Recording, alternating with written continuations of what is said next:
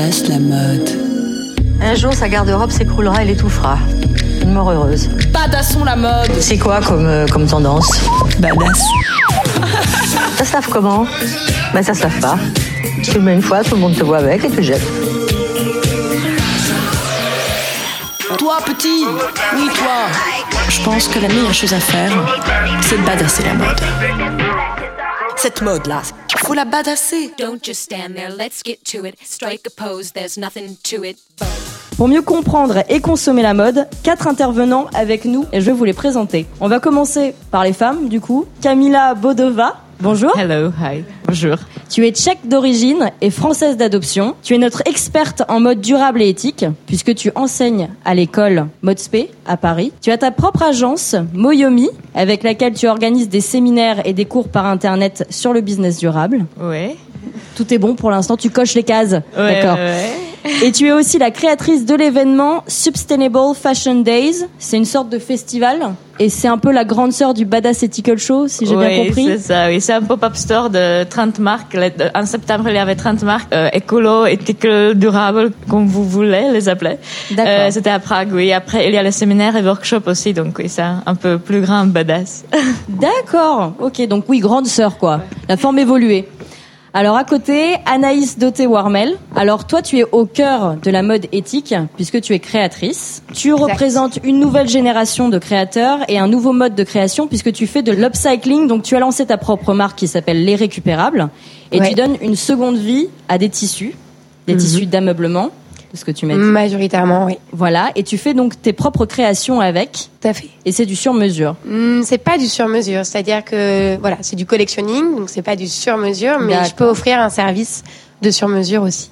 De l'upcycling et tu es créatrice. Tout à fait. On va passer du coq à l'âne parce que lui, c'est plus un peu notre caution euh, financière. Alors, c'est pas le loup de Wall Street. Il s'appelle Julien Benayoun. Bonjour. Euh, tu es le fondateur du site internet Mille et Impact. Ça va pareil exactement, exactement. Mille et impact, parfait. Mille et Impact, une plateforme donc de financement participatif. C'est un peu le même principe que euh, KissKissBankBank ou My Major Company, si j'ai bien compris. C'est le, c'est le, le même outil, c'est le même système, sauf que les gens, ils vont pas euh, donner ou préacheter, ils vont investir au capital. Donc, ils vont devenir actionnaires des sociétés qui ont une éthique. Voilà, et donc tu proposes d'investir dans des projets sociaux ou environnementaux. Donc Mille et Impact permet à des jeunes entrepreneurs de lancer leur boîte en fait, c'est plus ou moins ça. Exactement, de les lancer ou de les développer sur un nouveau territoire ou de se diversifier. Voilà, et donc pour donner une idée un peu de ce qui se fait là en ce moment sur euh, sur ton site, les marques pour lesquelles on peut investir, euh, une marque de lingerie donc pour les femmes qui ont eu un cancer et une ablation du, du sein. Exactement. Donc si on verra donc avec toi, euh, si en enlevant ce côté un peu euh, bonne action altruiste, si euh, la mode éthique ça peut être aussi un business et un métier euh, un métier d'avenir. Tout à fait. Je crois que j'ai la casquette financier et, et investisseur de cette tour. C'est un des côtés que tu apportes, euh, oui, je t'avoue, au débat et Bon, on bah, je a vais essayer vraiment hâte de savoir. Hum, Très Prépare ta petite calculette, on arrive. Euh, juste à côté, Laurent Lemuel, Bonjour. directeur de création pour l'agence Nelly Rodi. Tu es dénicheur de tendance. Ne me regarde pas comme ça. Contredis-moi c'est si un j'ai mot tort. un peu, un peu spécial, dénicheur, mais bon. Non, mais dis-moi, ça ne te correspond pas. non, mais ça, ça, ça, ça donne une image un, un, un peu vieillotte euh, de, de ce vieux métier de, de dénicheur, parce que les bureaux de tendance existent depuis euh, une cinquantaine d'années. C'est une exclusivité française Mhm. qui maintenant est connue dans le monde entier. Disons qu'on est là pour accompagner les marques, pour les aider à comprendre euh, les attentes consommateurs. Ce métier, juste j'anticipe un petit peu, tu, tu décryptes la société, tu vois comment elle consomme avant de proposer tes services. Tout à fait. C'est-à-dire qu'on est tout un, un, un groupe qui mélangeons euh, des créatifs, et moi je dirige la partie créative, avec euh, une autre équipe marketing. Et ensemble, on travaille sur quelles sont les attentes consommateurs en termes de couleur, de matière, de forme et en termes de style. Euh, on va voir donc si l'image éthique fait vendre. J'ai hâte de savoir ça. Et pour commencer, donc, première question euh, qu'est-ce que c'est pour vous la mode éthique? Ne me regardez pas perplexe. Bah, vous je- pouvez je- donner des mots, vous pouvez euh, parler de votre expérience, euh, le moment où tout a basculé, euh, comme vous le sentez. Bah, je veux bien commencer parce que je Alors suis Laurent, senior. je t'en prie. Laurent Lemuel. Moi, l'éthique, on a, j'ai- on a commencé à en parler dans les années 90. Et le premier, c'était Yvon Chouinard avec la marque Patagonia aux États-Unis, à Los Angeles. Patagonia, cette marque outdoor, lui-même était un, grand alpiniste et n'a développé que des sports non motorisés, le surf, la varap et tout. Et c'est le premier qui a récupéré des bouteilles de plastique pour créer la laine polaire. Mais l'image de l'éthique à l'époque, et ça a été la grande arrivée des Muji, de toutes ces marques, c'était une image un peu paupériste. Tout était craft, tout était beige. On était dans les années glamour. Hein. C'était quand même la fin euh, euh, des années Mitterrand. Toutes c'était les années show-off. On avait des épaules euh, démesurées, on avait des boutons dorés, on, on mettait du velours, du satin. Enfin, c'était une époque où il y avait un style très euh, démonstratif qu'on appelait le bling bling. Et est arrivé ce contre-courant à l'époque. Mais c'est-à-dire que ça a donné une vision qui était tellement dans la contrainte et dans une vision un peu euh, pas négative, mais euh, ça faisait pas rêver, quoi. Parce que tout. Alors ça a fait rêver quelques saisons, mais au bout d'un moment, on avait marre de s'habiller qu'en gris, qu'en beige, euh, dans des matières qui grattent. euh, fallait du papier craft et tout. Ça fait qu'il y a eu un contre-courant et que ce qui est intéressant maintenant, c'est qu'on sent qu'on est sur un nouveau éthique qui est désirable Qui est glamour. qui est glamour, qui donne envie. Mais euh, tant que tant que l'éthique n'avait pas de sensualité au toucher, il, il pouvait pas toucher le public. Est-ce que ça faisait vendre donc au tout début la mode éthique ça a fait vendre une niche, mais une niche qui était élitiste. Donc on a dit c'est bourgeois, c'est réservé à une élite. Ça avait une, euh, une image Ah bah bourgeoise. oui, ah Ouais, bah oui, d'accord. parce que c'est- bah, non, mais c'était c'est contradictoire. bah, c'était une dire. image bourgeoise dans le sens où c'était réservé à une élite, parce que c'était euh, sélectif, c'était un peu plus cher et c'était que dans certains magasins. Donc c'était pas ouvert à tous. Mais tout ça est en train de changer heureusement. Très bien, on va voir ça. Julien Alors, mode éthique. En fait, nous, quand on regarde une entreprise, on va regarder euh, trois aspects. Son modèle économique, Mhm. ça sera pas forcément dans l'éthique. On va regarder son, ses critères ESG. C'est quoi l'ESG C'est tous les critères que l'entre- l'entreprise sur l'aspect environnemental, ça veut dire quelles sont les les négatives ou positives sur l'environnement. Le social, c'est-à-dire que comment dans l'entreprise, parité homme-femme, insertion de personnes handicapées, euh, échelle des salaires, etc. Et en termes de gouvernance, est-ce que l'ensemble des parties prenantes peuvent prendre une décision dans l'entreprise? Et l'autre, c'est est-ce qu'il y a un impact social, environnemental de l'entreprise sur son écosystème? Donc nous, ce qu'on va regarder quand on regarde une, marque ou une entreprise, c'est euh, principalement euh, l'environnement, enfin comment comment elle va sourcer ses matières premières, comment elle va les ramener en France, comment dans quelles conditions elle va les produire, et après comment elle va accéder aux clients? Euh, et à quel prix Est-ce que c'est un prix juste où il y a une répartition de la valeur euh, entre euh, les matières premières, le producteur et le client? Donc ça c'est un premier point. Et le deuxième point qu'on va regarder, c'est qu'aussi la mode, elle peut adresser ou répondre à un problème pour des personnes qui ont des problèmes de santé, pour des problèmes, pour des personnes qui sont qui, ont qui, ont des allergies, etc. Donc on va regarder si la mode aussi peut répondre à des problèmes socio-environnementaux. Donc pour moi, la mode, c'est principalement c'est quand elle respecte l'ensemble de sa chaîne de production, de sa chaîne de valeur, à tous les aspects. Et à ce moment-là, on peut parler de Social. Et toi, Et il y a en plus une notion et sociétale. Voilà, il y a une notion de service et rendre quelque chose aussi à la société, quoi. tout à fait. tout à fait. D'accord. Euh, pour moi, c'est vraiment la mode qui respecte les, les droits des hommes euh, concernant le travail, etc. Donc, euh, pour moi, la mode éthique, c'est vraiment concernant la société, les gens. La mode écologique, c'est concernant les matières plutôt et le respect pour pour euh, l'environnement. Et après, c'est la mode sustainable fashion, la mode euh, durable, qui pour moi, c'est tous les trucs ensemble. C'est euh, que la société fait les profits, c'est pas la charité. Que c'est euh, c'est les matières écologiques, que c'est possible de recycler les produits en fin de vie et que c'est produit euh, dans les conditions correctes pour les gens. Euh, Anaïs, Je vous rejoins sur euh, cette question et en fait moi ce que j'ai observé c'est que la mode éthique en fait est plurielle.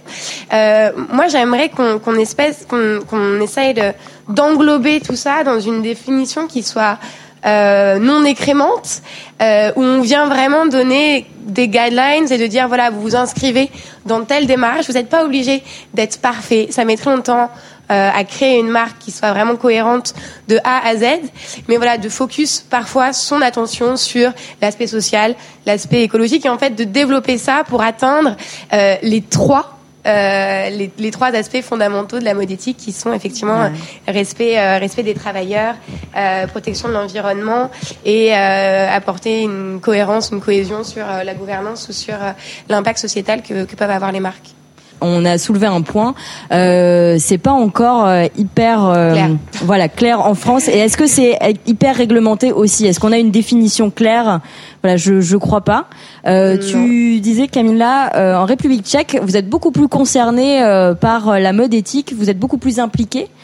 Euh, je dis plutôt Parce que toi, tu as un point de vue extérieur. Moi, j'aimerais savoir Ouais. si d'un point de vue extérieur, la France, on est vraiment euh, très détaché, quoi. Vis-à-vis de ça, j'ai l'impression qu'on est très détaché et qu'on prend les choses euh, vraiment, euh, ouais. Ici, la au jambe. niveau des cultures, c'est problème? Parce que mode est France et mode est Paris, tu vois, c'est très spécial. Et si c'est au niveau de culture, c'est un point très important. L'élégance, le style, c'est beaucoup plus en avance que si c'est écologique, si c'est bien pour la planète, On etc. privilégie tu le vois. style au côté, Ouais. euh, ouais, au côté Et- économique, ouais. enfin écologique et, euh, Et éthique, ouais. Un autre problème, ce qui était déjà euh, dit aujourd'hui, si tu dis la mode éthique, la parisienne va te dire ah non je touche pas à ça mais je- désolé mais quand même je vais pas porter le truc de hippies tu vois donc euh, tu Ah, vois, c'est- le problème non, mais de on, est, on est victime aussi de, de notre savoir-faire. Moi qui suis styliste depuis très longtemps, en France, on a une culture justement de la ligne et du vêtement. Mhm. On va en Asie, ils ont une culture de la matière. C'est-à-dire qu'ils vont créer un vêtement en partant de la matière comme un sculpteur. Ils vont partir d'une matière première. Que nous, on part d'un coup de dessin. Et c'est là. Et c'est pour ça qu'on a ça en tête. On, nous, euh, on se veut les créateurs. On a la ligne, on se, ce côté couture à la parisienne, c'est le dessin. Et de là, on va chercher la matière. Mais notre priorité sera la ligne et le dessin. Donc notre démarche n'est pas du tout la même. Et c'est là où c'est où c'est beaucoup plus difficile aussi. Et après, ce qui est ce qui est euh, ce qui est complètement aussi qui a été complètement trompeur, c'est que l'écologie justement, comme j'en parlais dans les années 90, on se dit ah bah on va mettre que des matières naturelles, du coton et tout. Mais c'est les matières qui salissent le plus, qui utilisent le plus d'eau avec tous les pesticides, et qu'on n'a jamais réussi à faire passer euh, l'idée que l'écologie pouvait être de la technologie. Ouais. Une matière synthétique est une matière qui vient de la pétrochimie, tandis qu'une matière artificielle est une matière qui vient d'éléments naturels mélangés euh, et avec un principe et de plus en plus euh, ce qu'on appelle une, une viscose, quoi, a ce toucher très doux et tout, mais qui partent d'ingrédients naturels. Mais tout ça est confondu parce que c'est pas expliqué. Ah non, On n'a pas tout. cette connaissance on a, textile. On a tendance à regarder les étiquettes comme ça, et moi je sais, c'est, c'est cliché, mais de voir quand il y a marqué viscose, c'est un cliché de parisienne, hein, mais de dire ah viscose, non c'est pas bon, euh, c'est un truc polluant, etc. Eh oui, mais le, la viscose, c'est ce qu'on appelle la, la c'est le procédé les celluloïdes. Voilà, ça peut être de l'eucalyptus, euh, ça peut être du bois, euh, ça peut être du soja. Là, en Italie, ils sont en train de le faire avec tous les déchets de pelure d'orange, de tous les agrumes, en train de créer des nouvelles fibres. Tout ça, c'est demain. Le seul problème, c'est que tant que toutes ces matières-là seront plus chères que les autres, c'est toujours un problème d'argent. Il faut qu'on arrive à avoir ces matières au même prix qu'une ma- qu'une matière euh, simple, et là, ça marchera. c'est aussi un problème de marge, c'est-à-dire que sur un vêtement, on a 10% qui revient à la prod, à la production et au salaire. On a 45%, c'est les distributeurs, les détaillants, et 40% la marque, la com et le marketing. Donc en fait, il y a un travail de sensibilisation déjà euh, du public à ces nouvelles matières, à ces technologies, à les rendre sexy, attirantes, etc. Et aussi de se dire, euh, en fait, on peut faire autrement, mais ça implique euh, de faire des économies d'échelle et de réduire les marges. pas placer l'argent au même endroit. Mais parce que là, et, sorte et- de- mais la Alors, mode, J'aimerais revenir sur ce côté euh, marketing et com, qui est très intéressant, mais avant ça, on parlait de matière et du coût des matières. Euh, je sais que Camina, tu as travaillé pour des grands groupes, tu as travaillé pour H&M, je crois, Galerie Lafayette, notre client, ouais. voilà. Et tu, en fait, toi, tu étais responsable d'achat, justement. Oui, j'étais dans le développement de, de produits. Alors justement, j'aimerais avoir ton témoignage là-dessus. Comment ça se passe dans la- enfin, à l'intérieur de ces grandes entreprises quand vous achetez des tissus à l'autre bout du monde, donc comme le disait euh, tout à l'heure Laurent, souvent au Bangladesh, c'est l'exemple le plus connu. Comment ça se passait? Mais tu appelles, tu commandes, ça arrive. Et tu as aucun, mais c'est vraiment aussi simple que ça. T'as aucun descriptif. Tu sais pas euh, comment sont, enfin, sont faits ces matières, comment sont faits ces tissus, dans quelles conditions? Non. Tu commandes, euh, par exemple, Intertech ou une autre euh, société pour faire l'audit dans la dans l'usine où tu veux fabriquer. Les audits, quand l'inspecteur vient dans l'usine, il regarde euh, dans les dossiers euh, combien de heures les gens travaillent, comment ils sont payés, s'ils sont payés à l'heure. Mais l'audit, il faut que tu l'annonces deux mois en avance Donc, dans l'usine, ils vont tout bien préparer. Tous les filles savent comment, comment dire 16 en anglais pour dire moi j'ai 16 ans, ce qui est par exemple le minimum dans ce pays qui est là c'est légal de, de travailler dès 16 ans. Donc tous les filles savent comment dire ça, tu vois. Et euh, après, euh, il faut par exemple euh, c'est assurer que tous les exits, euh, toutes les sorties de ces cours sont bien sont ouvertes parce qu'il y a beaucoup de problèmes quand il y a le feu dans les, dans les usines. Et l'autre chose, c'est ça, ça, ça se passe tous les deux ans cet audit. Sinon, personne. Tous les deux ans Oui. Et après, Ah oui, donc entre deux ans, enfin quand même, il y a beaucoup de choses qui peuvent changer, quoi. Oui. D'accord. Et aussi, après, tu vois, il y a les acheteurs ou les stylistes qui se déplacent pour aller euh, dans les usines. Après ça, il y a les usines qui- que, que, restent juste dans les bureaux. Ils ne voient pas les endroits où c'est produit. Ils restent dans les bureaux juste pour négocier, euh, voir les styles, etc. Après, oui, il y a des usines euh, en Chine, euh, peut-être même au Bangladesh, où, euh, les, où je suis sûre qu'à Maroc, etc. Tu vois, il y a les usines qui sont tout correctes. Les gens sont dans les biens, dans, tu n'es jamais allé toi à titre personnel, t'es jamais allé là-bas. Non, mais T'as je- pas vu de photos, t'as pas eu de, de, enfin, il y a pas eu de, de, enfin, de communication interne au sujet de ces usines. Est-ce qu'il y avait, euh, Euh, tiens, t'es au courant de euh, cette catastrophe Je pense, voilà, Rana Plaza, voilà. Mais euh, quand, quand Rana Plaza s'est produit, moi j'étais déjà dans le côté durable. Donc là, j'ai déjà quitté les. les D'accord. Moi, j'ai déjà quitté euh, les, les grands groupes avant que ça se produise, juste euh, me basant sur euh, toutes les autres choses qui s'est passées On va avant. rappeler les Rana feux, Plaza, donc qui était une usine donc euh, au Bangladesh qui s'est effondrée, qui était dans un état lamentable, qui s'est effondrée, qui a entraîné euh, plus d'un millier de morts. Ouais. Donc voilà, et à partir de là, d'ailleurs, s'est lancé, euh, s'est lancé une grande Fashion mode. Revolution. Voilà, le greenwashing. Donc on arrive sur ce côté, euh, j'aimerais arriver sur ce côté marketing et comme donc euh, dont tu en parlais, euh, dont tu parlais Anaïs et aussi Laurent. Le greenwashing, pour appeler ça, donc suite à donc ces catastrophes, comme on parlait de Rana Plaza et d'autres sont arrivés aussi avec, les grandes entreprises dont H&M, parce que c'est la plus connue pour ça, s'est lancée dans une grande campagne de greenwashing. Le greenwashing, euh, Laurent, est-ce que tu pourrais nous donner une définition de ça? Ou Julien? Fera mieux que moi parce que c'est quand même à la base aussi euh, sur le financement. Oui, ça, c'est que tu, tu communiques sur euh, le fait que tu sois responsable et que tu sois de plus en plus euh, éthique, alors que, en fait, dans le, dans le fond, dans la fond, structure, tu ne modifies rien euh, sur la façon dont tu produis ou la façon dont tu vas euh, distribuer. Le coût du marketing est hyper important dans l'éthique parce qu'il faut éduquer, il faut sensibiliser le consommateur et dans, dans, tout- dans tous les secteurs, ça c'est aussi l'alimentation, euh, à ce qu'il consomme et à ce qu'il va acheter. Et Donc- tant qu'on n'arrive pas à sensibiliser qu'est-ce que tu portes sur toi, quel est l'impact, Et la base, elle est là. C'est de la On poudre aux yeux pas en fait. Donc tout ce greenwashing, c'est de la poudre aux yeux, ça ne sert C'est à pas rien du selon poudre aux yeux, mais le seul moyen de faire bouger les choses, il faut que ce soit le client lambda, Mhm. final, qui lui refuse d'aller dans telle ou telle marque, ou d'acheter de telle et telle manière, ou de demander une traçabilité. C'est que lui, parce que avant ce n'était qu'un pouvoir des entreprises. Maintenant, ce qui est en train de se passer, c'est que ça devient le pouvoir du consommateur. Moi, j'ai juste un exemple. J'ai une fille qui a 25 ans. Elle avait 12 ans. Je vais dans un magasin, je lui dis Jeanne, tu as besoin de chaussures, de baskets pour aller au sport. Euh, elle regarde les, mad- les, les baskets et puis euh, elle, elle, elle choisit un modèle.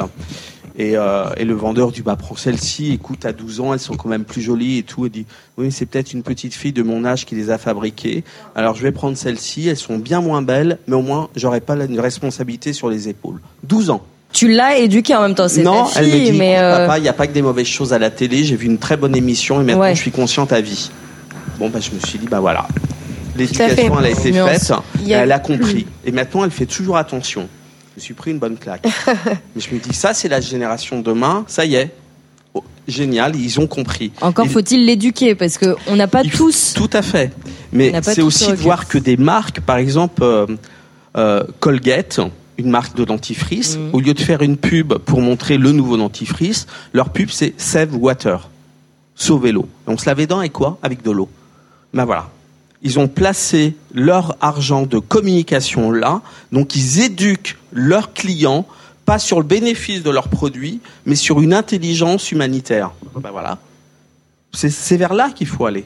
Les marques ont bien compris. Il y a des très belles Anaïs. initiatives effectivement qui sont en train de de se créer et c'est vraiment, euh, j'oserais utiliser le mot euh, soulèvement de la société civile qui a le pouvoir puisque nous sommes les consommateurs et que voilà, s'il n'y a, pas de vente, s'il n'y a pas de business. Et, et du coup, il y a vraiment une, une pression qui peut s'exercer. Puis il y a des, des collectifs qui sont absolument euh, su- su- sublimes, comme, euh, comme Éthique sur l'étiquette, euh, Greenpeace, on connaît bien leur rapport, qui vont vraiment éduquer, euh, qui vont donner en fait des faits, qui vont pas être dans une morale, qui vont dire voilà, un t-shirt c'est entre 2000 et 7000 litres d'eau. Ok, on en est là. Euh, les usines, en fait, il y a un vrai problème avec euh, avec les sous les sous-traitants. C'est une question fondamentale. Ils n'ont pas de visibilité. Qu'est-ce qu'a fait la France? Euh, C'est la responsabilité de la transparence de leur sous-traitance et le fait qu'ils soient impliqués et que ce soit eux qui payent. Qu'est-ce qui se passe quand le Rena Plaza s'effondre, euh, 1000 1100 morts et euh, et 2700 blessés?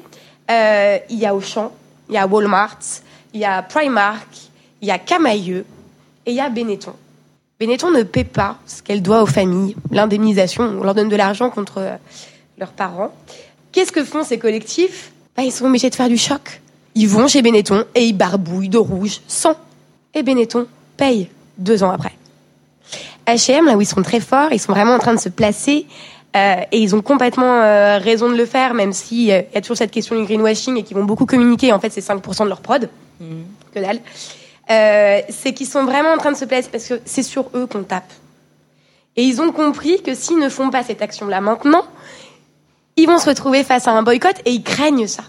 Et ils ont raison.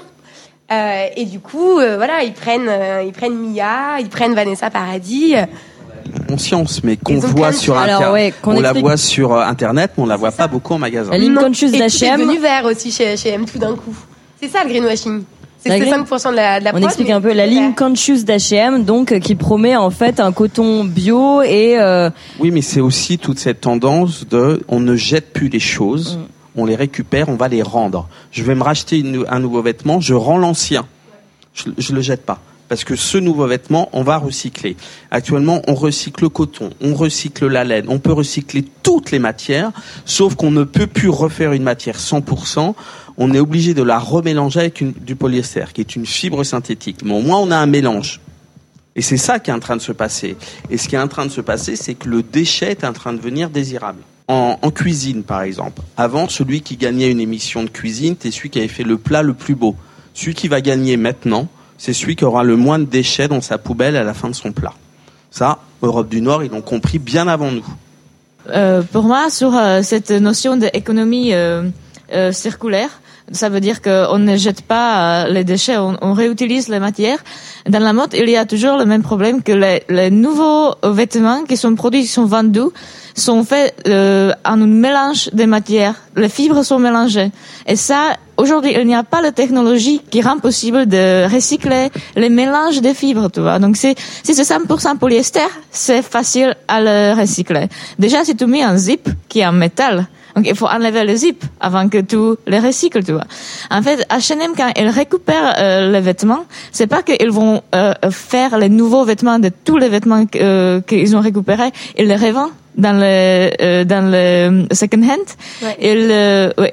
Et ça- il y a beaucoup de downcycling aussi. Ça veut dire que si tu as une t-shirt, tu ne produis plus un t-shirt. Tu produis un truc pour euh, laver le, le sol ou l'isolation pour euh, pour euh, oui pour les Maison. les tours, tu vois. Donc après, de, de isolation des tours qui est tout violet, marron, en couleur bizarre, mais après tu le jettes, tu vois. C'est, c'est euh, aujourd'hui le système n'est pas euh, pensé de façon qu'on va le recycler et recycler vraiment pour l'utiliser. C'est beaucoup de downcycling. Donc après, tu peux pas récupérer les fibres pour vraiment le recycler en fin en fin de vie. Il y a, peut-être une solution. Il y a une start-up euh, anglaise qui, euh, qui vient de trouver une technologie qui s'appelle Worn Again. Tu as entendu parler, Kering a investi d'ailleurs dans leur, dans start-up parce qu'en fait, ils ont trouvé une, technologie qui permet de séparer les fibres. Du coup, voilà, c'est des avancées technologiques, c'est aussi de la, recherche, c'est c'est aussi du R&D. Mais pour revenir du coup sur, euh, sur le, le réemploi, du coup, enfin, en fait, déjà, il y a une chose hyper importante, et ça, c'est de la sensibilisation aussi, c'est qu'il y a réemploi et recyclage. Ce qui n'est absolument pas la même chose. Recyclage, Alors, on vient Vas-y, distingue un peu ces deux choses. chouette. Volontiers. Euh, c'est un combat euh, journalier. Euh, le recyclage va détruire une matière pour recréer quelque chose de différent. D'accord. Euh, donc le problème, et c'est un vrai sujet, c'est la déperdition de valeur puisqu'on vient la détruire et donc elle déperd. Donc en- elle est moins de qualité en fait. de qualité, de prix, de temps, euh, d'argent, de traitement pour détruire cette matière et en faire une autre. Et du coup, il y a un super courant qui a été euh, initié qui s'appelle du coup les ressourceries. Mhm. Euh, c'est la volonté, euh, voilà, de, en Île-de-France et, et en France d'avoir une ressourcerie par arrondissement ou par euh, Donc la ressourcerie, pareil, parce que c'est pas partout. Alors la ressourcerie gère sur un territoire donné euh, ce qui est considéré comme déchet. Donc les gens viennent donner ce dont ils n'ont plus besoin et derrière c'est collecté, euh, remis en l'état à très peu cher, en général un tiers du prix du marché, ou alors envoyé dans des filières de recyclage qui ne sont pas encore parfaites, mais qui permettent qu'il y ait une bonne distribution et qui évitent l'incinération et euh, l'enfouissement. Mais du coup, je, je reprends juste ce, ce petit chiffre en France. Donc, il y a 60 000 tonnes de vêtements vendus chaque année. Sur ces 60, euh, sur ces 60 000, soit 600 000 euh, tonnes, il y a que 30% qui est donné, donc euh, soit au relais, soit aux ressourceries, soit à Emmaüs, euh, voilà, soit différentes filières. Et là-dedans n'est revalorisé que 18%. Et en fait, il y a un vrai travail de sensibilisation, et c'est aussi pour ça que j'ai créé cette marque euh, qui s'appelle Les Récupérables, qui a absolument rien de prétentieux, euh, pour dire vraiment, voilà, c'est- cool, c'est hype, c'est tout de suite, et c'est une nécessité. C'est une nécessité de de s'ancrer en fait dans cette démarche-là de l'économie circulaire où rien ne se perd, rien ne se crée, tout se récupère. Parce que les gens, quand on n'a plus de vêtements, enfin c'est vrai que quand on a un petit trou ou quoi que ce soit maintenant, on a tendance à jeter, tout simplement. 38 jours la durée d'un vêtement. Même moi, j'ai pas cru. Mais on sait plus coudre. En même temps, on ne sait plus coudre, une on sait plus une rien des faire. campagnes de Patagonia, après le recyclage et tout, c'était de dire si vous portez vos vêtements neuf mois de plus, Mm. vous faites telle économie. Et eux s'engagent à faire des vêtements de qualité, un peu ce que présente Loom, euh, moins et consommer mieux. Vraiment dans cette idée, on vous fait un vêtement qui est plus durable. Donc vous n'avez pas besoin de racheter euh, tous les ans un, un- une doudoune ou euh, un nouveau pull polaire parce que il est de qualité, mais il le communique. Déjà, vous allez, euh, grâce à ça, ne pas jeter et ne pas avoir tant de déchets par an en gardant simplement 9 mois de plus votre produit. Consommer moins, mais mieux. Et, et ça, dans la mode, c'est pas méga vendeur parce qu'on sort des collections. Ben voilà. Il faut Parce que les ça, vendre. ça a souvent tendance aussi, c'est synonyme de plus cher. Consommer mieux et de qualité, c'est ça le problème aussi. Et euh, moi, je, je parle en connaissance de cause. Euh, je gagne pas beaucoup. Euh, forcément, d'aller dans des fripes. Bon, ça, je suppose que c'est quelque chose de plutôt, Easy. voilà, plutôt bien. Mais d'aller chez H&M, c'est la facilité, et même chez Zara, parce que c'est moins cher. Après, mes Et c'est bien porterai- présenté, et c'est Bah de manière ouais. intelligente, il y a un très bon marketing derrière.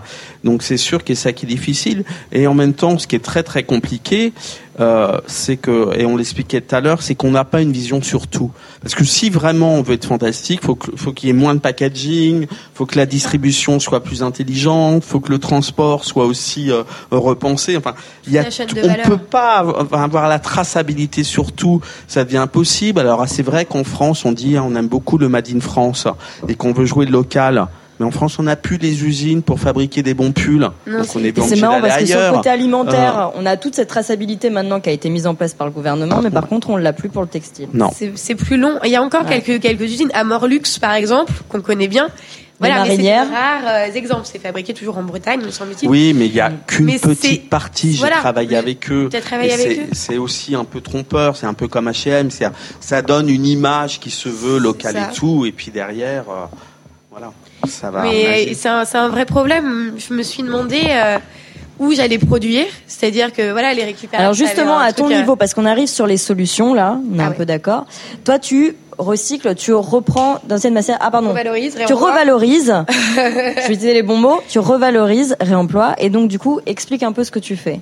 Effectivement. Du coup, moi, je suis partie du principe pourquoi produire encore alors qu'il y a tellement de matière à réutiliser et étant euh, sensibilisée à, à ces valeurs-là et puis euh, en travaillant en ressourcerie et en ayant une petite boutique solidaire pendant trois ans, je me suis intéressée du coup à, voilà, d'abord aux vêtements, retravailler le vêtement. Le vêtement à retravailler est très contraignant. On peut tomber très souvent dans la customisation.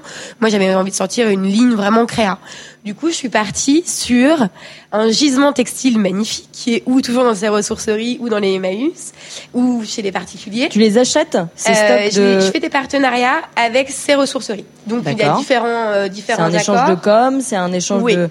visibilité. C'est-à-dire que Visibilité. moi, vraiment, le combat, c'est vraiment de dire, voilà, il n'y a pas assez de, de réemploi.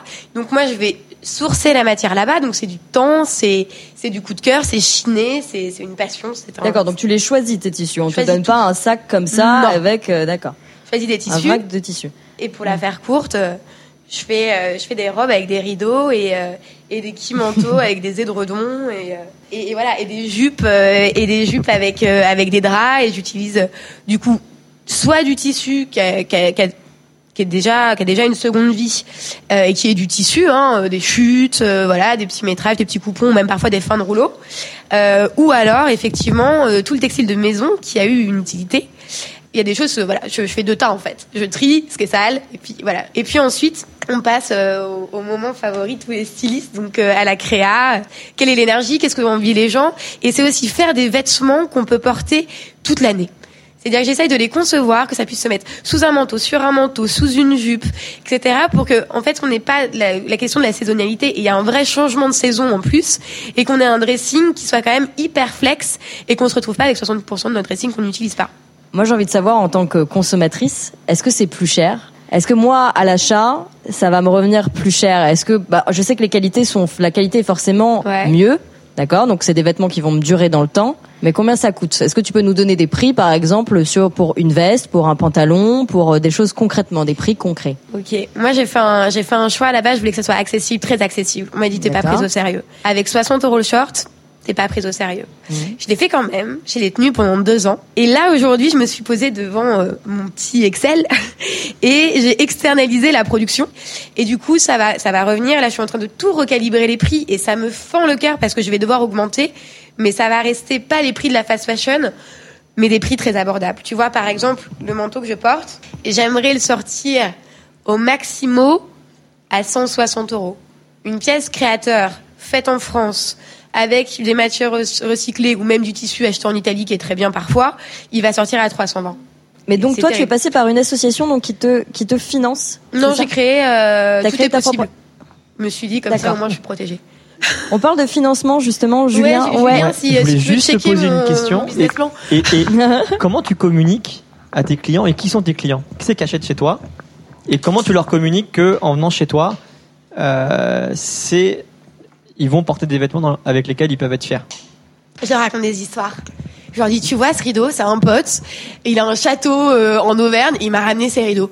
Alors, tu te rends compte, il y avait une tache ici. Donc, du coup, j'ai dû faire un espèce de mix parce que tu comprends pour le col et mettre la parmenture, il fallait que je trouve une coïncidence pour que l'oiseau puisse en, relation avec la fleur. Donc, je raconte une histoire déjà du vêtement et de où il vient, où est-ce qu'il a été sourcé et pourquoi. Et ensuite, je fais la, la morale, c'est pas trop mon kiff, mais euh, mais je vais tout simplement leur dire, euh, voilà, juste sois conscient. Effectivement, c'est un peu plus cher. Au final, je vais pas citer de grands noms de marques, mais c'est les mêmes prix. Euh, et derrière, il y, a un- il y a un vrai travail. Et en fait, c'est l'humour. Je voilà, je passe par euh, par le détournement, par l'humour, par l'implication, par la sensibilisation, et surtout créer une communauté qui soit euh, qui soit sensible à ces valeurs-là et que ça leur semble en fait accessible, facile, cool et communicatif.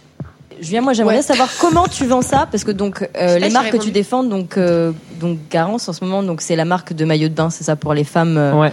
atteintes, voilà d'un cancer et qui ont une ablation du sein.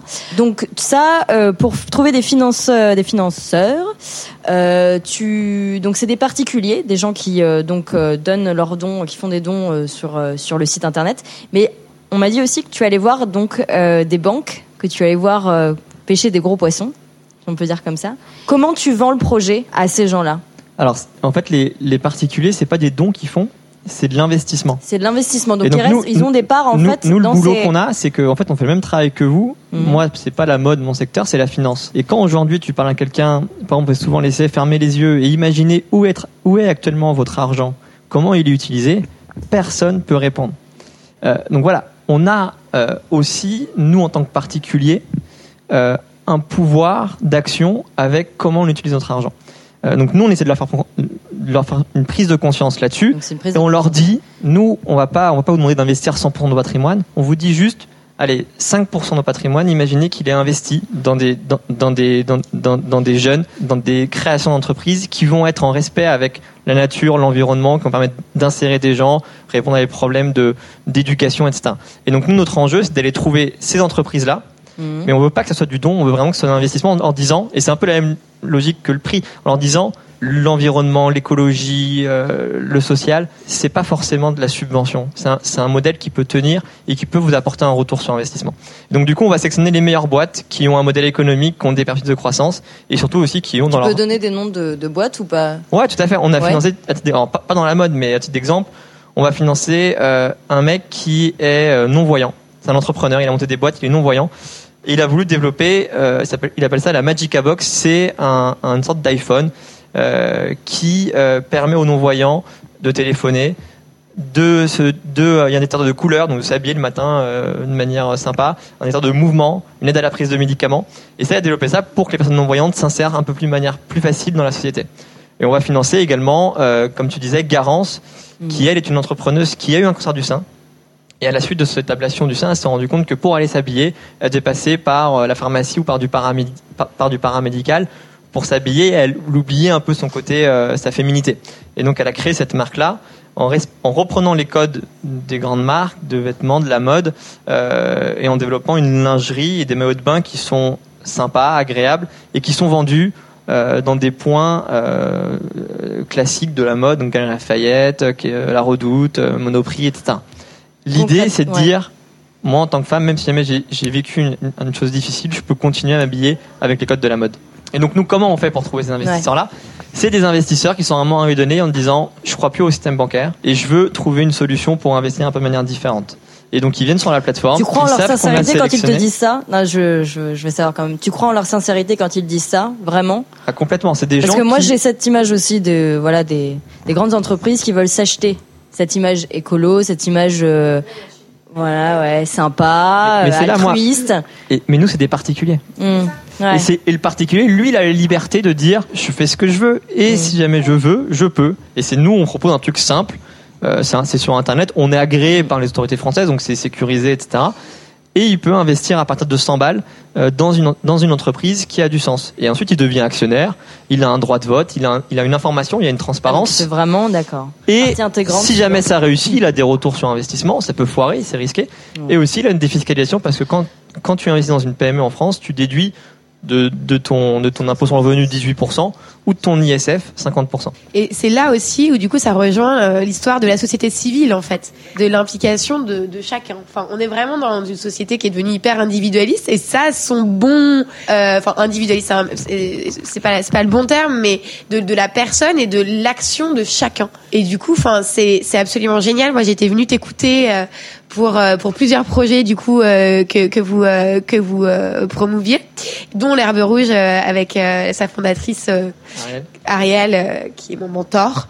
Euh, et, et du coup, je me disais, waouh, c'est arrivé en fait. Vous avez mis le, la main sur quelque chose qui était faisable, à laquelle on n'aurait pas pensé avant et qui est possible aujourd'hui parce qu'effectivement, les gens ne n'ont plus foi dans l'institution et vont plutôt se référer à leurs actions propres et, et du coup euh, à leur à leur possible impact direct Exactement. sur Et- des projets. Et c'est Et vraiment ce qui est euh, très fabuleux. marrant, c'est que chez nous, les gens sont pas des militants. Ça veut dire que 75% des gens qui investissent sur Mille Impact, c'est des gens qui avaient jamais investi dans le solidaire auparavant. Et c'est des gens qui trouvent ça, la solution assez facile Ouais. d'utilisation. Pas besoin d'aller euh, dans une réunion, de regarder, etc. Bah, Ils faut le font chez eux, c'est simple. Exactement, et puis Ouais. par Internet. Et, euh, et l'enjeu, c'est de les impliquer euh, sur leur épargne dans une cause euh, dans, laquelle ils se correspondent, dans laquelle ils se sentent bien, mais ensuite de les embarquer euh, dans, dans la mode, dans la consommation. Nous, on est juste une petite réponse sur leur épargne de manière, manière, manière concrète. Laurent. Le dans dans le monde où on est actuellement avec avec tous ces jeunes, c'est que euh, les politiques n'ont pas joué leur rôle, les entreprises n'ont pas joué leur rôle, donc ils ont créé une autre voie. Ils ont créé une voie, et ben voilà, je veux voyager, et ben on va voyager à plusieurs dans la même voiture, et euh, on, on a créé ça. Le covoiturage. On- on- le covoiturage. euh, J'ai envie d'aller dormir quelque part, et ben je vais louer mon canapé, et je vais louer le canapé chez quelqu'un, ce qu'on faisait pas avant. Enfin, tout- toute ouais. cette société est une société parallèle, mais tellement plus Collaborative. intelligente, beaucoup plus co- collaborative, et qui est à la base sur l'humain. Et qu'est-ce qu'on avait oublié de faire? C'est de penser à l'humain. C'est qu'on a pensé qu'à l'économie, on a pensé qu'à gagner plus, on a gagné. Moi, je suis une génération où mes parents, c'était, euh, bah, si j'ai des enfants, faut qu'ils aient un meilleur métier que le mien. Moi, déjà, ma génération, je me dis, s'ils ont la même chose, c'est déjà pas mal. Et puis mes enfants, mais ils pensent même plus à ça. Donc tout ça est en train d'être basculé, tout ça est en train de, euh, on est, on appartient déjà à la planète avant d'être français, qui n'était pas non plus notre manière de voir les choses. Donc tout ça, ça met du temps, hein, ça, Ça fait casse depuis beaucoup combien de temps qu'il est apparu ce, ce nouveau consommateur? Je sais pas comment on peut l'appeler. euh, C'est un consommateur plus. Consommateur, peu Ouais. Ouais, bah parce Mais que conscient, on dit mais, que c'est euh, un consommateur parce qu'il veut temps être que- acteur de sa vie, il veut ouais. décider lui-même, il veut plus qu'on lui impose des choses. Donc il décide lui-même, bah non, j'ai envie de ça, je veux ça et je veux faire cette manière-là. Après, le, le gros souci qu'on a en mode, et c'est vrai que euh, c'est plus facile, dans, c'est pas que c'est plus facile, mais dans les cosmétiques et dans l'alimentaire, il y a une notion d'écologie associée à la santé et au bien-être. Donc on se dit de toute manière c'est mieux pour moi donc je suis prêt à payer plus, Ouais. euh, je suis prêt à faire attention. Tandis que la mode, il y a encore ce truc euh, de désirabilité, qu'il faut que ça donne envie, qu'il y ait le waouh effet, qui fait que euh, la conscience est beaucoup plus difficile. Et toi qui travailles donc vraiment en relation avec de grandes marques, ça c'est une demande qui vient de plus en plus de euh, d'avoir cette image euh, plus plus saine, plus collaborative, plus voilà, c'est une demande qui Bah, C'est une demande qui vient de la société et du consommateur qui fait que les marques sont obligées de se remettre en cause. Ah donc ouais, le pouvoir vient vraiment du peuple. Oui. Euh, je voulais juste dire que quand même, peau, comme c'est le plus grand organe, ça absorbe des choses, même si c'est des vêtements de- du textile. Donc si tu as un coton conventionnel, ça veut dire plein de pesticides. Et si tu as un t-shirt synthétique qui était euh, euh, haha, teint, de, de certaines manières, tu vois, avec les trucs chimiques et toxiques, parce que c'est très toxique, la peau absorbe tout. Donc, je vais même pas parler des rivières en Chine où les gens disent, si tu veux savoir quelle est la tendance, quelle est la couleur tendance de cette saison, mais regarde la couleur de la rivière de- en Chine, c'est c'est dit là-bas. Donc, je vais même pas parler de ça, ce qui se passe de l'autre côté de la planète, parce que je comprends que les gens qui sont ici ne se rendent compte pas que l'eau, ça circule partout dans cette planète. Mais même le, le côté, euh, euh, pour euh, chacun de nous, c'est ce que tu mets sur euh, ta peau, la peau absorbe. En plus, euh, par exemple, si tu transpires quand tu fais du sport, euh, donc quand le textile est mouillé, ça euh, dégage en fait vraiment le, le, le truc toxique dans la peau. Donc euh, après l'aliment, la cosmétique, la, la mode, euh, quand même, on À le suivre. consomme même de, de, de façon physique. Euh, ouais, ouais, c'est fou. Je crois que c'est 36 substances quand on analyse la peau. euh, que l'ép- l'épiderme capte. Euh, Il y a un très très bon euh, documentaire, il me semble, c'est euh, c'est Toxic Fashion, un truc comme ça, euh, et qui, qui parle vraiment de, de problèmes, notamment dans les tanneries au Bangladesh avec le cuivre, où je, je me souviens plus de- du, du mètre cube d'eau déversée dans les rivières où tout le monde se baigne, etc. Euh, 70% des personnes ont des insuffisances euh, cardiovasculaires, euh, dépigmentation de la peau, euh, tout ça. Donc c'est un problème qui reste là-bas, au Bangladesh ou, euh, ou en Chine, où 70% quand même de, de nos vêtements euh, produits chaque année euh, sont produits euh, dans, dans, dans cette région du monde. Euh, là où tout d'un coup on commence à s'y intéresser un petit peu, c'est que en France, il commence à y avoir, et ça n'a pas encore été euh, reconnu euh, et certifié, mais il des études qui sont en cours, euh, il y a des premiers cas de stérilité, de gens qui travaillent à déballer les vêtements dans les grandes enseignes, qui ont irritation du coup des, muqueuses, donc les yeux, la bouche, le nez, et des premiers cas de stérilité. Et ils sont en train de faire le parallèle entre ceux qui traitent euh, des champs de coton ou alors on fait des, des barrages. Et, et en fait c'est un agriculteur qui, qui parle de ça et, et qui dit voilà mes enfants sont stériles et mes vaches sont stériles. Et on commence à avoir les premiers cas en France. Alors je pense que ça va se développer etc et donc du coup tout d'un coup, quand ça impacte sur notre territoire à nous, à, bah, voilà, on se pose tout de suite un petit peu plus la question. Et voilà, ça c'est côté un peu pernicieux de la chose. Donc voilà, il y a, y a, Moi, je y a un des petit guide euh, euh, du, santé. du- euh. un petit guide du bon consommateur, vous qui êtes euh, dans le textile, enfin tu, tu connais bien ton sujet. Euh, quelles sont les matières les plus euh, nocives pour euh, pour la santé, pour la peau? Euh, Est-ce que quand c'est teint, c'est beaucoup plus nocif tout de suite? Moi, j'aimerais bien savoir en fait ce qui est le plus nocif. Qu'est-ce qui les matières où il faut faire attention C'est pas forcément ça. Moi, si, si je veux acheter quelque chose, euh, être sûr que c'est bon pour la peau, mais je regarde la certification, tu vois. Si, si, tu, si tu veux être sûr, mais il y a Ecotex, GOTS, euh, certification, etc. Après, euh, si tu vas... euh, si tu vas, euh, par exemple, sur Internet, sur les sites qui vendent vraiment la mode organique, et, et- etc., donc là, tu es déjà plus sûr que tu vas acheter quelque chose qui est bien pour la peau. Après, oui, il y a les produits qui sont euh, 100% naturels, donc c'est pas tant du tout. En plus, c'est vraiment d'origine euh, très naturelle de Patagonia, ce qui est une région, c'est la marque, et en plus, c'est une région hein, au sud de, au, au sud de Amérique du Sud.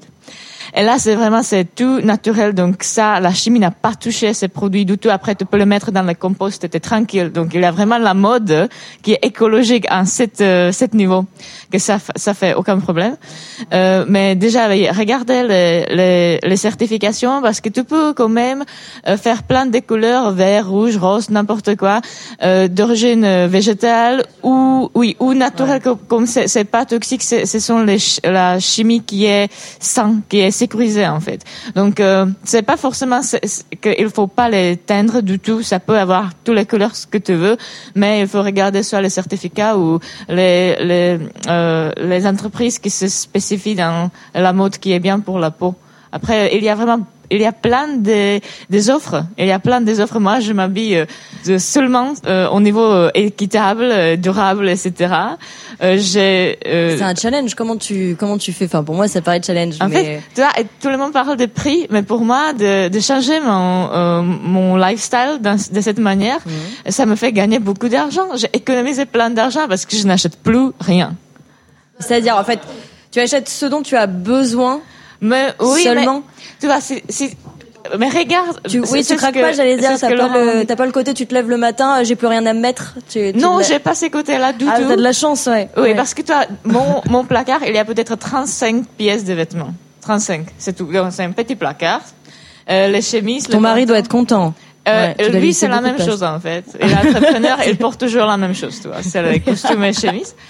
Mais moi, toi, là, euh, après quelques temps que j'ai, quand j'ai arrêté d'acheter les choses, donc il y avait plein de choses de mon placard qui sont parties parce que c'était les trucs que j'ai acheté fast fashion. euh, je la lavais plusieurs fois et je l'ai acheté parce que tu peux plus la porter.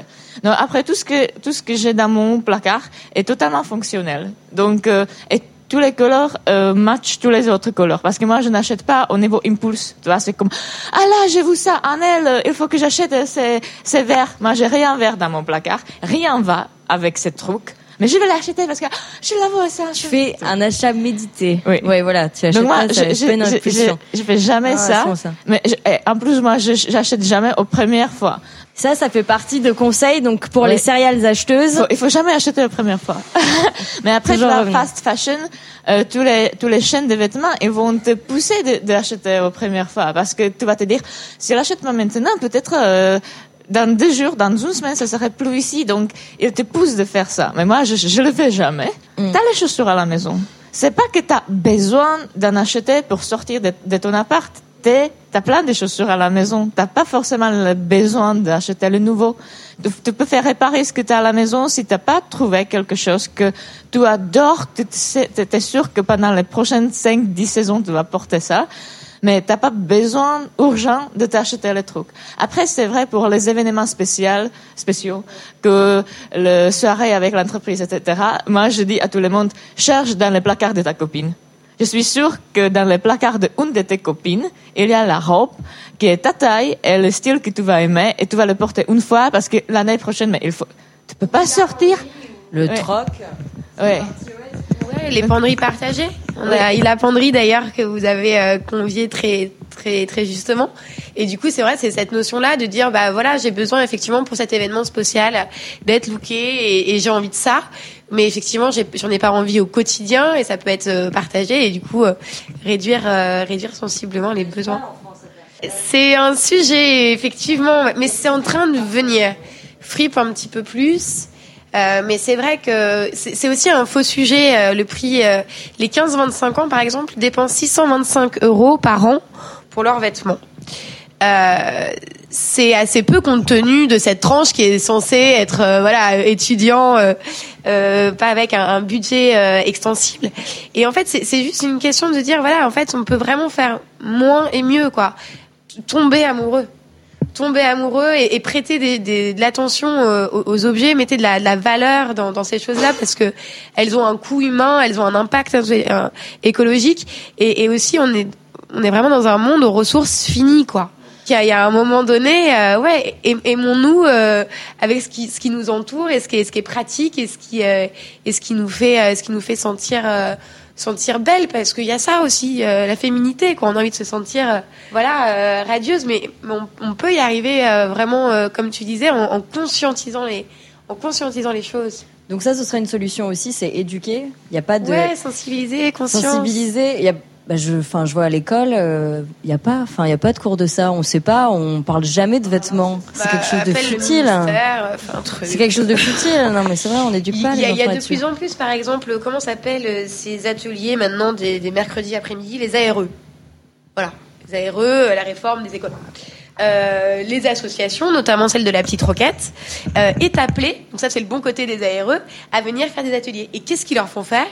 Bah, du do it yourself, euh, du bricolage, euh, et ils leur disent bah voilà la ressourcerie tu peux trouver ça, mais tu peux aussi déposer tes affaires, etc. Donc c'est c'est c'est des, des petites actions mises bout à bout qui qui permettent euh, qui, qui, qui permettent d'avoir euh, d'avoir un impact. Mais effectivement c'est un c'est un travail euh, d'haleine sur l'écologie. Après voilà enfin je je- j'ai pas d'enfant donc je me rends pas trop compte, mais peut-être euh, tu pourrais. Non, euh, ce, qui est, ce qui est très difficile, c'est bon, c'est vrai qu'en plus, euh, en France, on est quand même très très traditionnel. On est très, on est. euh, parce que c'est pour ça qu'on dit aussi qu'on est un pays d'histoire, qu'on est une ville d'histoire, parce qu'on a un passé qui est très chargé. Euh, on a une éducation qui fait qu'on nous explique que pour réussir dans la vie, faut être propriétaire, alors que demain, on sait que c'est peut-être pas la, pr- la, la priorité d'être propriétaire. C'est peut-être vivre mieux qui est plus intelligent que de posséder. Et ça, c'est tellement ancré en nous, c'est tellement fort dans notre éducation qu'on a encore même nous de mal en, en ayant conscience de ça, de, de l'expliquer. Parce que c'est, on a l'impression qu'on casse tout, quoi, qu'on casse tous les codes et qu'on va être dans le vide. Et c'est ça qui devient aussi difficile. Après, moi, ce que je trouve aussi difficile, c'est que, euh, c'est que toute cette notion d'éthique et d'écologie, si elle est trop contraignante, elle ne passera pas. Ouais. C'est qu'il Ouais. faut garder de l'émotion, il faut garder du désir, il faut garder de l'envie. Euh, on a découvert dans, dans la nourriture que manger ce qu'on appelle les légumes cabossés ou les vieux légumes d'antan ont plus de goût. Que les vieilles tomates qui ont des formes bizarres ont beaucoup plus de goût que les tomates industrielles. Donc ça nous a apporté une nouvelle émotion. On a redécouvert le panais, on a redécouvert les topinambours, on a redécouvert tout ce dont nos parents ne voulaient plus parce que c'est pour eux ça leur rappelait la guerre. Et enfin parce que je suis plus vieux que vous, hein, donc euh, c'est la génération avant. Mais tout ça, on est en train de les redécouvrir. On se dit, Ouah, mon Dieu, mais c'est génial, ça a du goût, c'est beau, c'est voilà. Bon, faut qu'on redécouvre ça en France. En France, on n'avait pas de lin. On recultive le lin dans la région de Lille depuis une dizaine d'années. Sauf que le lin est encore trop cher. Mais c'est une matière fabuleuse pour demain. Euh, on n'avait pas de blé noir en Bretagne. On achetait notre blé noir en Chine. On refait du blé noir en Bretagne depuis 15 ans. D'où on mange des vraies galettes. Moi, en France, les galettes que je mangeais, ça venait de Chine, le blé. Ben, le vrai blé noir, il est breton. Ça y est, on en refait. On revient au bon sens paysan. On revient à quand on recultive les nouvelles matières naturelles maintenant, c'est trouver des terres qui sont en jachère, comme le faisaient les paysans. On cultivait trois ans, on laissait reposer, on recultivait. C'est ça qu'on est en train de, relancer maintenant pour relancer les matières naturelles. C'est de recycler les, dich- les déchets. Ben, Qu'est-ce que faisaient nos grands-parents ou nos arrière-grands-parents? Ils réutilisaient tout. Ils ne jetaient pas parce qu'ils n'avaient pas l'argent. Donc c'est cette économie intelligente qu'il faut, mettre en avant, mais avec de la désirab- désirabilité. Il faut pas que ce soit une contrainte. Alors je comprends hein, d'acheter moins et tout, c'est évident. Il y a tout cette, euh, il y a cette fille Marie Kondo au Japon qui a sorti ce livre, l'art du rangement. Ne gardez chez vous dans votre placard que ce qui vous apporte du bonheur. Il reste plus grand chose. Hein. Elle, elle montre que tout ce qu'on peut jeter avec tout ce dont on n'a pas besoin pour vivre. Mais nous, voilà, Européens, c'est tellement ancré en nous que c'est difficile à, à faire passer. Bah, merci beaucoup. Je pense qu'on a fait le tour de pas mal de choses là quand même. Hein. C'était trans- Ouais. très engagé, très passionné. Euh, pour conclure, euh, j'avais cette citation d'Oscar Wilde. Euh, Aujourd'hui, les gens savent le prix de tout et ne connaissent la valeur de rien. Je trouve que ça résume euh, plutôt bien là le débat qu'on a eu aujourd'hui. expo au Petit Palais d'Oscar Wilde en ce moment. Voilà, on fait un peu de culture aussi au Badass Ethical Show. Pour finir, une phrase euh, à compléter, chacun de vous. J'aime la mode éthique, mais j'avoue que parfois, je... J'aimerais qu'elle soit déjà la norme. Jusqu'au bout, Anaïs. Ah ouais, bien sûr.